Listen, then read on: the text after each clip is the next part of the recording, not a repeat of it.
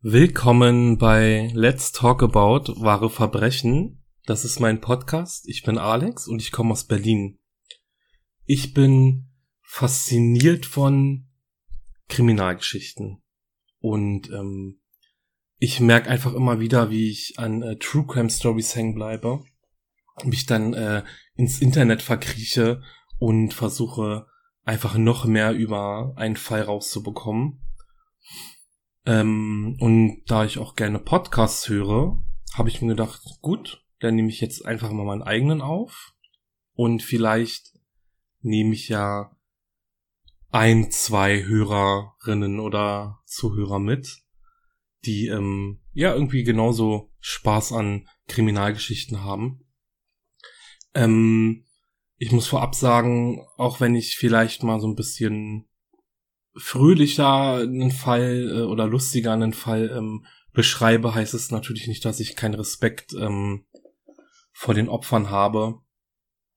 Aber ja, es soll jetzt ich, ich möchte nicht, dass der Podcast zu düster wird oder ähm, zu ernst, sondern irgendwo ist es ja auch ein Hobby und irgendwo soll es ja auch Spaß machen, die Folgen aufzunehmen.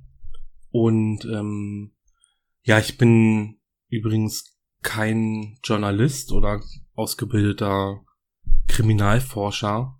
Das heißt also, meine Fälle ziehe ich mir aus dem Internet und ähm, suche mir da gewisse Fakten zusammen, die ich dann äh, zusammenfasse und ja hier irgendwie versuche in 15 bis 20 Minuten zu zusammenzubringen. Ja. Der erste Fall, den ich euch vorstelle, ist übrigens kein klassischer Mord. Ähm, ich bin aber von der Geschichte immer noch so fasziniert, dass ich äh, mit dieser einfach äh, meine Podcast-Reihe beginnen möchte. Und zwar geht es um das Hotel Cecil. Das Hotel Cecil steht in Downtown Los Angeles und wurde 1924 von Robert H. Shops erbaut und 1927 eröffnet. Es verfügt über 700 Zimmer und 14 Stockwerke. Zunächst nur für Geschäftsreisende erbaut, wurde es in den 50er Jahren zunehmend als Übernachtungsmöglichkeit für Durchreisende genutzt. Bekannt jedoch ist das Hotel Cecil eher als Mordhotel. So verbucht das Hotel insgesamt 16 unnatürliche Todesfälle und die Beherbergung einiger der berüchtigsten Serienmörder der amerikanischen Geschichte. Beginnen wir also erst einmal mit den Selbstmorden.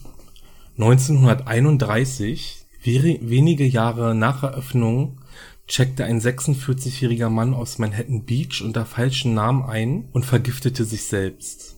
Von hier an sterben nun einige Hotelgäste durch Selbstmord. So auch am 12. Oktober 1962 als die 27-jährige Pauline Otten nach einem Ehestreit aus dem Fenster des neunten Stocks sprang und auf dem vorbeilaufenden Fußgänger George Giannini landete. Ey, das muss man sich mal vorstellen, ne? Also, die springt aus dem Fenster und landet auf einem Fußgänger. Ich meine, okay, hört sich jetzt vielleicht machbar an, sag ich mal, aber ähm, George Giannini war zu dem Zeitpunkt der einzige Fußgänger weit und breit. Beide sind übrigens sofort tot. Machen wir weiter mit mysteriösen Todesfällen und Serienmördern. 1944 bringt die 19-jährige Dorothy Purcell ihr Kind im Hotelbadezimmer zur Welt. In der Annahme, das Kind sei tot, wirft sie es aus dem Fenster. Der lebende Säugling landet auf einem nebenliegenden Dach und stirbt sofort. Dorothy wird aufgrund von Unzurechnungsfähigkeit übrigens nicht verurteilt Am 9. Januar 1947 wird Elizabeth Short das letzte Mal lebendig in der Lobby des Hotels Cecil gesehen. Wenige Tage später wird sie tot auf einer Wiese entdeckt. Sie ist an der Hüfte zerteilt, ihre Genitalien sind verstümmelt und ihre Mundwinkel sind bis zu den Wangenknochen aufgeschnitten. Der Mordfall ging übrigens als der Mord der Black Dahlia oder der Schwarzen Dahlia in die Kriminalgeschichte ein und lässt bis heute Fragen zu ihrem Mörder offen. Elizabeth bewohnte das Zimmer 917. 1964 bewohnte Godi Osgood ein Zimmer im Hotel. Die 65-Jährige ist täglich in der Nachbarschaft unterwegs, um Tauben zu füttern. Am 4. Juni entdeckt ein Lieferant ihre Leiche in ihrem Zimmer 1016. Godi ist übersät mit Messerstichen, wurde vergewaltigt und mit einem Handtuch erwürgt. Neben ihr liegen noch Beutel mit Vogelfutter. Die Tat bleibt übrigens bis heute unaufgeklärt. Zwischen 1984 und 1985 war Richard Ramirez Gast im Hotel Cecil und bewohnte Zimmer 1402. Ramirez verlässt teilweise tagelang sein Zimmer nicht und nervt seine Nachbarn mit lauter Musik und Drogeneskapaden. Ramirez ist übrigens besser bekannt als der Night Stalker und einer der berüchtigsten Serienmörder der Geschichte. Seine kriminelle Geschichte beginnt mit sexuellem Missbrauch in der Kindheit und einem familiären Umfeld geprägt von jeder Menge Gewalt. Ramirez spähte seine Opfer zunächst aus, um dann nachts durch offene Türen oder Fenster in deren Wohnung einzudringen, sie zu vergewaltigen und meist auf bestialische Weise zu töten. Bei der Wahl seiner Opfer und Mordmethoden ist er übrigens sehr flexibel, so sind seine Opfer zwischen 88 und äh, männlich oder und weiblich bei einem Einbruchsversuch kann, kann sich schließlich ein Jugendlicher sein Autokennzeichen notieren und der Night Stalker konnte festgenommen werden. Ramirez wird des 13-fachen Mordes, des fünffachen versuchten Mordes, der elffachen Vergewaltigung und des 14-fachen Einbruchs für schuldig befunden und zu 19-fachen Tode in der Gaskammer verurteilt. 2013 stirbt er noch vor seiner Hinrichtung an Leberversagen 1991, also sechs Jahre nach Ramirez, checkt der renommierte Schriftsteller Jack Unterweger ins Cecil ein. Unterweger ist aus Recherchegründen in Los Angeles und begleitet die örtliche Polizei bei Nachteinsätzen. Jack Unterweger saß übrigens bereits schon 16 Jahre Haft in Österreich ab. Durch seine Bücher, welche er aus dem Gefängnis heraus veröffentlichte, stieg er schnell zum Liebling der Wiener High Society auf Während seiner Zeit in Cecil tötet er drei Prostituierte mit zusammengeknoteten BHs. Ein spezieller Knoten war hier sein Markenzeichen. 1992 wird Unterweger dann in Miami festgenommen und wegen neunfachen Mordes zu lebenslanger Haft verurteilt. Schon wieder, muss man sagen. Wenige Stunden nach der Verurteilung erhängt er sich Angeblich bewohnte Unterweger übrigens ebenfalls Zimmer 1402. Belegt ist es nicht, aber der Mythos besteht. Im Jahr 2013 bewohnte die kanadische Studentin Eliza Lamb das Hotel, welches mittlerweile Stay on Main heißt und verschwindet spurlos. Knapp drei Wochen später beschweren sich Gäste über merkwürdig schmeckendes und teilweise schwarzes Leitungswasser. Eliza wird nackt im Wassertank auf dem Dach gefunden.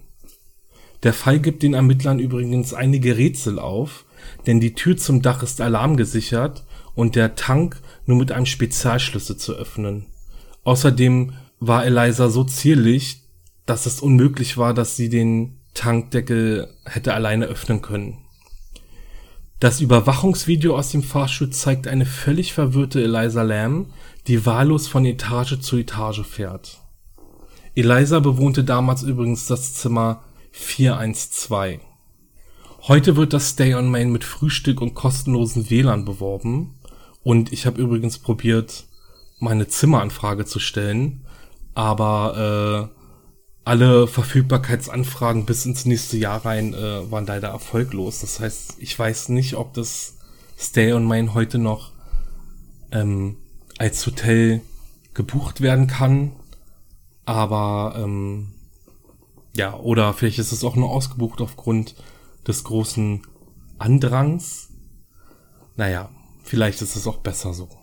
Na, noch ein kleiner weiterer Fakt ist, dass ähm, die Zimmeranzahl sich allerdings äh, enorm gemindert hat äh, und die Zimmer, die ich eben erwähnt habe, tatsächlich als äh, ja Ausstellungszimmer oder ja kleines Mordmuseum dienen, ähm, in man einfach dann ja so Indizien und Beweise ähm, sich angucken kann und sich da so ein bisschen mehr in die Fälle reinziehen lassen kann. Würdet ihr eigentlich ähm, im Hotel einchecken? Also ich habe mir da dann ja gestern dann tatsächlich, äh, wo ich recherchiert habe, mal Gedanken drüber gemacht. Aber äh, ja, ich glaube, ich bin dann da doch ein bisschen zu abergläubisch und würde hinter jeder Ecke und hinter jeder Tür ein Geist oder ein Mörder erwarten. Also von daher wäre ich da auf jeden Fall raus. Das war's dann jetzt auch tatsächlich schon mit meinem ersten Fall. Ähm, ich würde sagen, gute 10, 12 Minuten ähm, Kriminaladrenalin äh, reichen für den Tag. Und äh, ich hoffe, euch hat's gefallen. Schreibt mir gerne, abonniert mich. Ihr findet alle Kontaktdaten in der Beschreibung. Und ähm, ja, ich hoffe, ihr schaltet das nächste Mal wieder ein. Ich freue mich und habt eine ruhige und äh, sichere Woche bis zur nächsten Folge. Ciao.